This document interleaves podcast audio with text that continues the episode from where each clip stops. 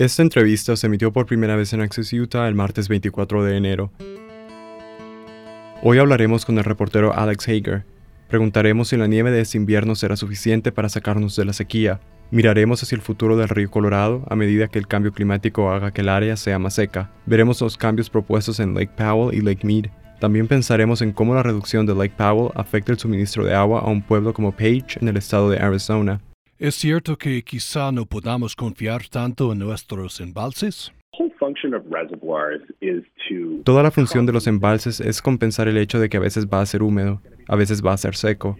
Pero si tienes un embalse, al final siempre tienes una reserva de agua fiable que puede almacenar agua en los años húmedos y proporcionar agua extra en los años secos. Sin embargo, ahora los embalses están bajando tanto, especialmente en algunos de los embalses más importantes, el Lake Powell y el Lake Mead, que son los dos más grandes del país y tal vez las partes más importantes del sistema del río Colorado están bajando tanto que podríamos tener que cambiar la cantidad de agua que extraemos de ellos cada año, de una manera que los hace no predecibles.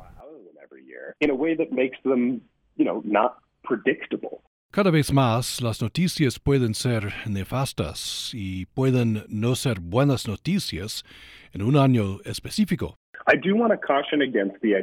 Pero quiero advertir contra la idea de que esto es una especie de fin del mundo. Esto no va a ser el fin de tener agua en el oeste, no va a ser el fin de las ciudades en el oeste, no va a ser el fin de Logan o Salt Lake o Phoenix o Denver, pero se van a necesitar cambios en la vida tal y como la conocemos.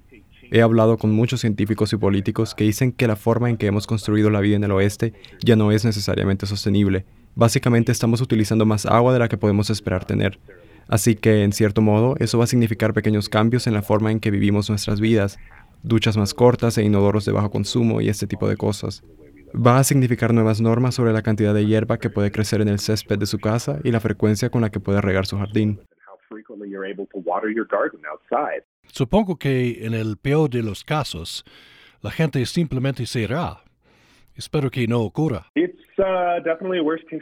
Es sin duda el peor de los casos y probablemente no va a suceder a corto plazo.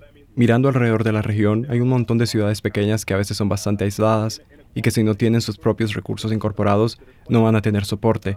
Ellos mismos son responsables de la construcción de sistemas que puedan soportar el cambio climático.